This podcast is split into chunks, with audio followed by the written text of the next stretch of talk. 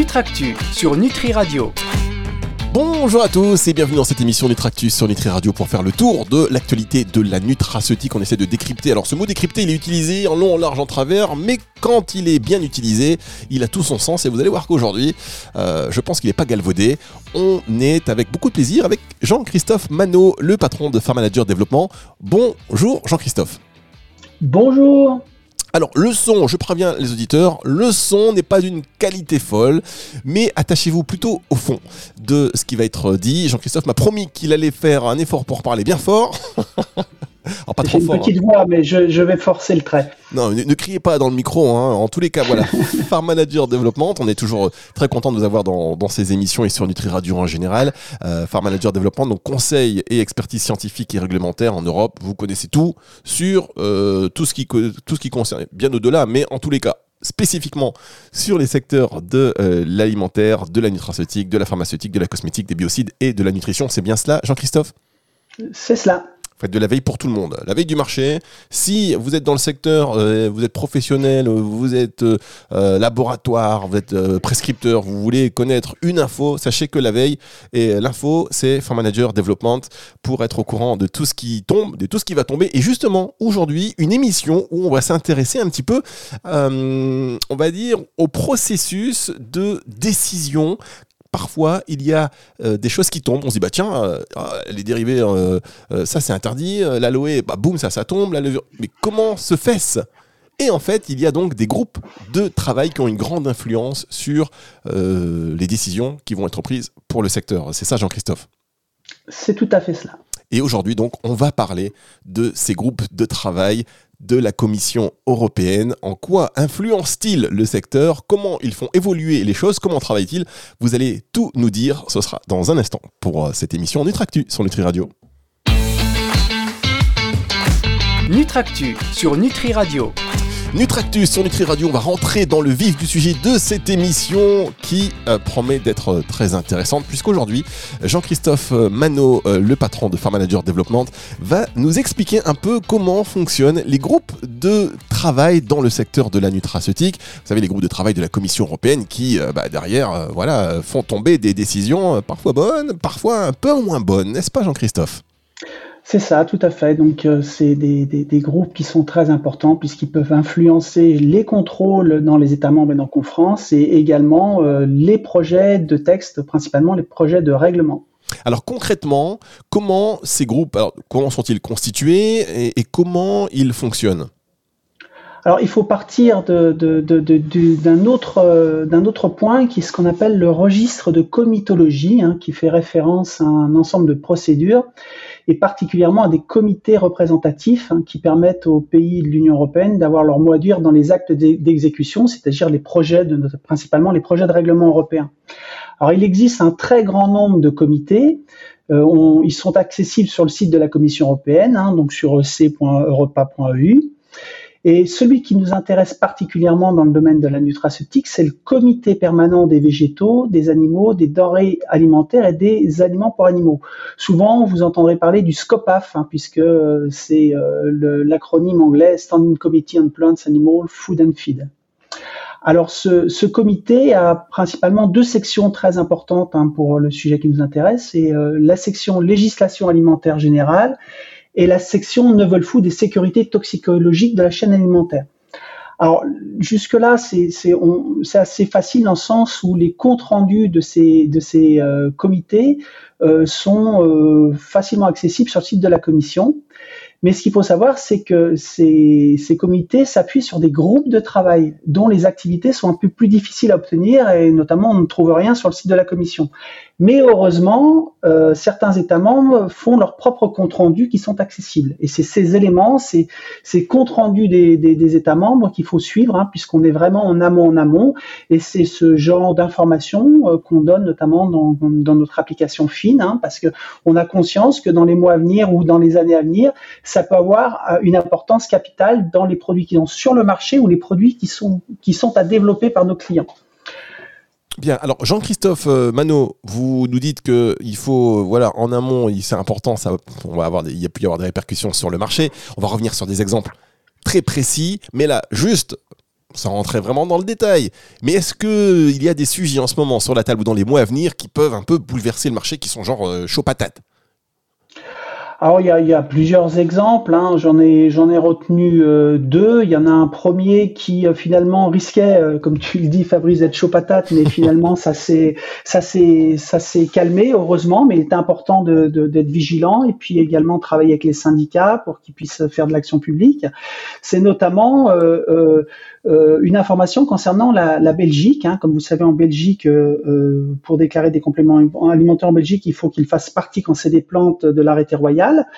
Et euh, l'autorité belge a décidé de discuter avec la commission euh, euh, dans un groupe de travail sur le potentiel statut de 50 novel food, statut novel food de 50 plantes qui sont déjà sur le marché et dans cette liste autorisée en Belgique. Alors c'était un petit peu euh, surprenant et, euh, et, inquiétant parce qu'elle posait la question savoir, nous, on a un doute sur ces 55 plantes, est-ce qu'elles sont novel food ou pas? Et donc il y a eu une discussion au sein d'un de ces groupes de travail sur, euh, ces plantes. Heureusement, en décembre 2021, ben, le groupe de travail qui s'est réuni a, dit que finalement, il n'y avait pas lieu de s'inquiéter et que pour la plupart de ces plantes, elles étaient déjà sur le marché depuis longtemps et qu'il ne serait pas réaliste de les classer maintenant comme nouveaux aliments. Donc heureusement, ça n'a ça, pas été euh, trop trop loin. Un deuxième exemple qui là est, est, est, est à surveiller dans le futur, c'est euh, euh, euh, le groupe de travail sur les nouveaux ingrédients qui a exprimé son point de vue sur les préparations contenant de la berbérine.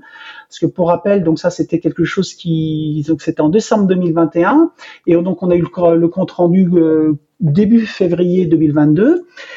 Et euh, donc, pour rappel, un État membre avait introduit une demande de procédure dite l'article 8 hein, du règlement 1925 pour euh, la berbérine.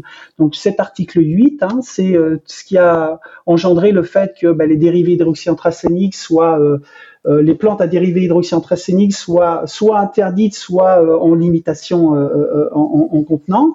C'est ce qui va faire que la levure de riz rouge va être limitée à, 3 mg par jour de monacoline dans les compléments alimentaires.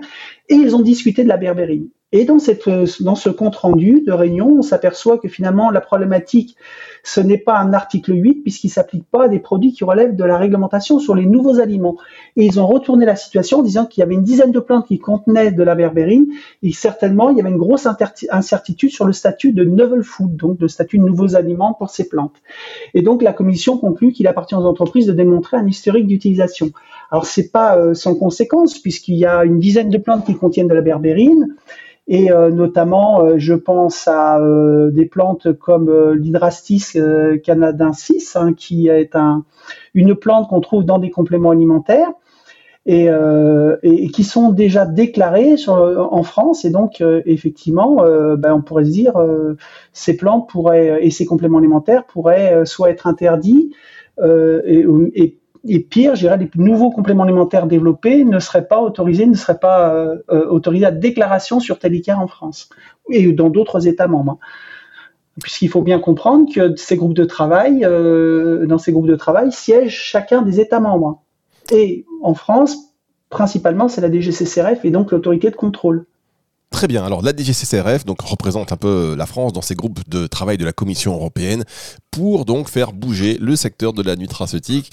On m'a remarqué une toute petite pause et on va se retrouver dans un instant avec vous Jean-Christophe Manot. Nutractu sur Nutri Radio. Alors je peux vous le dire que Nutri Radio, voilà, c'est comme ça, c'est du haut niveau. On met la barre haute, on vous donne des contenus qui sont très précis. Et en l'occurrence, on est donc ravi d'être avec Jean-Christophe Manot, le patron de Farm Manager Development, qui est spécialisé dans tout ce qui est conseil, expertise scientifique et réglementaire euh, sur notamment la nutraceutique, euh, pharmaceutique, cosmétique, mais aussi des nutritions. Euh, on parle aujourd'hui avec Jean-Christophe Manot des groupes de travail de la Commission européenne qui sont constitués de, des États membres, hein, dont la DGCR pour la France, c'est elle qui va voilà, être active dans, ces groupes de travail, qui vont prendre des décisions.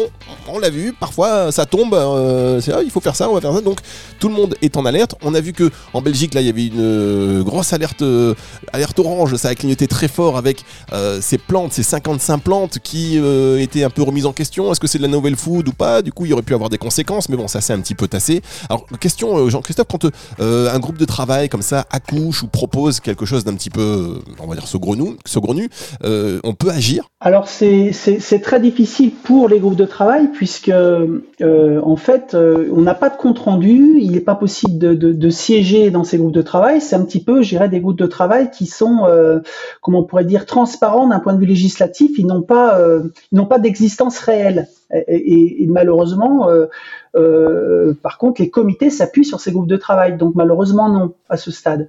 D'accord, très bien. Je disais saugrenu tout à l'heure, pas forcément, mais bon, un peu inattendu, auquel on n'est pas forcément euh, préparé. Donc c'est pas des shadow cabinets. Hein. en tous les cas, euh, ces groupes de travail, vous avez donné l'exemple tout à l'heure donc de la berbérine. On pourrait aussi parler, par exemple, de l'oxyde d'éthylène. Euh, voilà, en fait, finalement, cette situation de l'oxyde d'éthylène, elle est un petit peu, un petit peu, bah, pour le coup, saugrenue elle dans le dans le secteur. Oui, mais comme euh, tu le sais, c'est un sujet qui a vraiment secoué euh, euh, notre métier et puis d'une manière générale le métier de l'alimentation humaine en Europe. Et je, t'ai parlé tout à l'heure de deux exemples à surveiller dans le futur. Le, le cas de l'ETO, c'est un exemple concret qui a eu un impact direct sur les contrôles en France et dans tous les États membres puisque euh, là récemment la DGCCRF a publié une révision de son euh, question-réponse euh, sur les alertes liées à l'oxyde d'éthylène. elle le dit très clairement dans son, dans son FAQ que en fait les principales modifications de son FAQ reprennent les points clés de la réunion du 4 octobre 2021 du groupe de travail de la Commission européenne sur l'incident relatif à l'oxyde d'éthylène et notamment euh, confirmer euh, une limite maximale de résidus pour les compléments alimentaires à 0,1 mg par kilo. Et donc c'est là-dessus que s'appuie la DGCCRF pour faire euh, retirer et rappeler les produits non conformes du marché. Est-ce que c'est pas un peu être jugé parti finalement pour la DG d'être dans ce groupe de travail ah, ça, c'est une question, c'est une question difficile. Effectivement, être membre d'un groupe de travail et également euh, être l'autorité de contrôle, oui, c'est, c'est, c'est une question qui est pertinente, mais je n'ai pas la réponse. Oui, bah écoutez, moi, je vous pose la question comme ça, hein, mais c'est vrai que euh, il y a parfois des choses euh, qui tombent. En tout cas, bon, il y, a aussi, j'imagine, pour ces autorités, le besoin d'un accompagnement pour une meilleure aussi compréhension du secteur, parce que parce que c'est pas simple en, en réalité. on le voit chaque jour sur la complexité des plans, de la composition, des etc. Euh, donc, euh, sur ces exemples-là, Jean-Christophe Manot, vous me, disiez euh, que la berbérine, où est-ce qu'on en est du coup de, la berbérine C'est pas de la nouvelle food à ce, stade, le, groupe de travail s'interroge sur le statut et la commission sur le statut de ces nouveaux aliments. Donc euh, concrètement, ça veut dire est-ce qu'on va s'en arrêter là ou est-ce que les, États membres et les autorités de contrôle comme la répression des fraudes euh, vont euh, questionner systématiquement dans les mois à venir les, industriels qui vont déclarer des compléments alimentaires avec des plantes contenant de la berbérine, j'ai parlé d'hydrastis par exemple, en disant voilà, nous on veut bien, mais justifiez-nous que euh, cette plante n'est pas un nouvel aliment euh, au sens du règlement sur les, euh, les nouveaux aliments, c'est-à-dire qu'il y avait une consommation en alimentation humaine de manière significative en Europe avant mai 97, ce qui est très difficile à, à, à, obtenir comme, comme élément d'information. Oui, évidemment. ça peut être en France, en Belgique également, il s'interrogeait énormément sur le statut novel food puisqu'on a parlé de la liste des 55 plantes. C'est le genre de questions que régulièrement euh, le ministère de la Santé belge pose. Donc effectivement, c'est une inquiétude qui est réelle. Alors qu'est-ce qu'ils ont nos amis belges là? Qu'est-ce qu'il a Qu'est-ce qui se passe-t-il? Il est euh, il au taquet sur ces sujets-là. Euh, là, on l'a vu quand même. Euh, enfin, c'est 55 plantes qui ont qui ont failli être remises en cause. C'est quand même hallucinant. Oui, c'était très surprenant, mais je dirais d'une manière générale, le ministère de la santé belge s'est toujours interrogé sur le statut novel food de, certaines plantes et usuellement, il faut bien comprendre que c'est pas parce qu'une plante est dans l'arrêté royal belge que ce n'est pas un novel food et l'administration de temps en temps challenge nos clients nous, nous déclarons des compléments alimentaires en Belgique, puisqu'on déclare pas mal de, on déclare une petite centaine de, compléments alimentaires partout en Europe, et on sait que la Belgique, c'est un, c'est un, c'est un vrai sujet.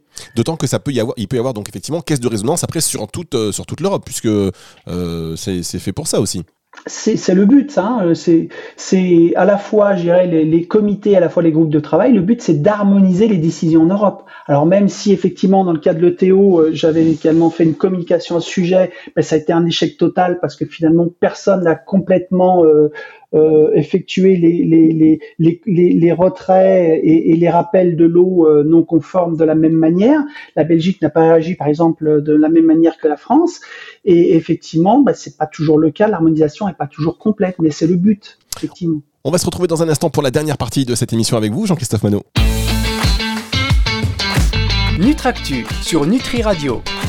Nutractus sur Nutri Radio, euh, Jean-Christophe Manot n'est pas au bout du monde, la liaison n'est pas top, mais en tous les cas, on vous entend, on vous écoute, surtout parler de ces groupes de travail, le détail de leur fonctionnement, les groupes de travail de la Commission européenne, en particulier pour le secteur, enfin surtout d'ailleurs sur le secteur de la, des compléments alimentaires.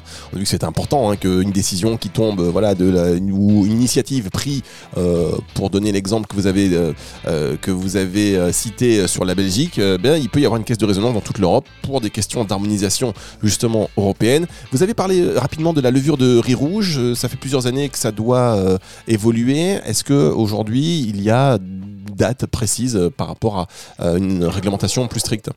Alors, on est vraiment au dernier stade hein, du processus de, publication du, règlement et de sa mise en application on s'attend à, je à une, mise en vigueur, puisqu'il y a normalement il y a publication et après il y a 20 jours pour que ça soit applicable, je dirais fin mai, euh, juin 2022. Donc c'est demain. Hein. effectivement, euh, oui, ça y est, ça, c'est demain, comme vous l'avez dit. Donc fin mai, début juin 2022, les euh, minima de levure, de quantité donc de levure de riz rouge dans les compléments alimentaires va être vraiment à la baisse, autant dire, autant ne rien faire en fait. Oh, c'est peut-être fort de dire ça, mais il va falloir effectivement revoir les, très rapidement euh, les, produits qui sont sur le marché, puisque effectivement on va descendre à une dose de 3 mg de monacoline avec un S euh, euh, par, par dose journalière. Donc effectivement, ça va changer les compléments alimentaires, mais euh, juin c'est quand même effectivement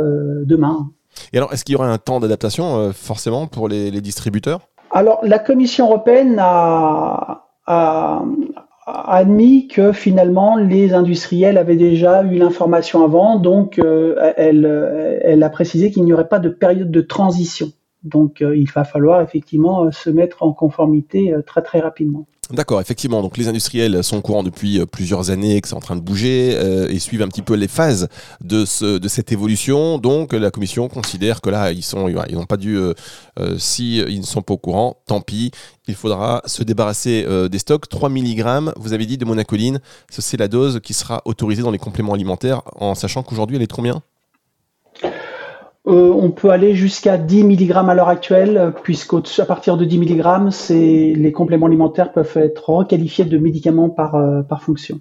Très bien. Euh, alors, pour terminer cette émission, je vous, le disais tout à l'heure, est-ce qu'il y a des choses. alors, je, suis obligé de vous parler aussi du CBD. Hein. Si je ne parle pas du CBD une fois par émission de oh. Tractus, c'est que, je ne suis pas dans la tendance. Il faut être dans la tendance. Est-ce que dans les groupes de travail, ça discute? Parce que là, on voit qu'il y a des décisions qui tombent, des avis différents. Enfin, bon, ça va loin quand même. Oui, oui, bien, évidemment, le sujet du CBD est un sujet important également pour les groupes de travail et la commission, hein, puisqu'ils ont bien eu euh, conscience que c'est un marché qui a explosé en Europe et qu'il était important de pouvoir contrôler, euh, ces produits, à la fois euh, pour le statut novel food, hein, et puis effectivement, bah, qui dit statut novel food dit sécurité des produits, oui, oui. Alors, on, en est où, Christophe Alors, on en est qu'il y a à peu près 100. Bah, le, le CBD est un nouvel aliment euh, euh, non évalué à ce jour, donc non autorisé en Europe. Donc, les compléments alimentaires qui contiennent du CBD à ce jour ne sont pas autorisés en Europe puisque le CBD est un novel food. Et il y a eu à peu près un peu plus de 120 dossiers qui ont été déposés par les par les industriels pour, euh, pour euh, euh, faire évaluer la sécurité du CBD en tant que nouvel aliment, à la fois du CBD naturel et du CBD synthétique. malheureusement, le, la commission a dit qu'il y avait beaucoup, beaucoup de dossiers qui étaient de piètre qualité. mais bon, il ne faut pas désespérer. Il suffit d'un ou deux dossiers satisfaisants pour qu'on puisse avoir des produits en toute légalité. Et, et ça, c'est plutôt la bonne nouvelle c'est la bonne nouvelle. Et puis normalement, les évaluations, devraient les avoir euh, avant euh, fin 2022. Et pour tous les dossiers qui seront défavorables, euh, l'EFSA a proposé de finalement de renvoyer les pétitionnaires vers ce qu'on appelle une déclaration sur la sécurité du CBD, et ce qui permettra à chaque industriel de d'aller voir le chapitre qui lui correspond sur les manquements du dossier. Très bien. en tout cas, c'est une bonne nouvelle, c'est qu'il suffit qu'un seul dossier soit bon pour que ça fasse entre guillemets jurisprudence et que ça ouvre les portes au, marché. C'est ah bah, ça, il leur suffit d'un, hein, et puis euh, c'est bingo, hein, puis cet industriel sera très riche. bon, écoutez, on fait pas ça pour l'argent quand même, on fait ça pour euh, voilà, c'est pour la santé. C'est pour la santé et en tout cas pour ah euh, faire avancer tout un secteur et c'est important parce que c'est de l'information euh, et on voit quand même qu'il peut y avoir euh, selon bah, selon les pays des, des, mentalités différentes hein, par rapport justement au secteur de la nutraceutique. Donc le tout c'est d'arriver donc à une harmonisation, mais j'imagine que ça doit pas être ça doit pas être facile. On vous remercie beaucoup Jean-Christophe Manot, on va se retrouver très vite, j'espère avec un micro digne de ce nom. C'est promis. pour une prochaine émission de Nitractu ou une émission comme vous voulez. Vous êtes le bienvenu sur cette radio qui est un peu la vôtre, vous le savez. Retour de la musique tout de suite sur Nutri Radio. Nutractu sur Nutri Radio.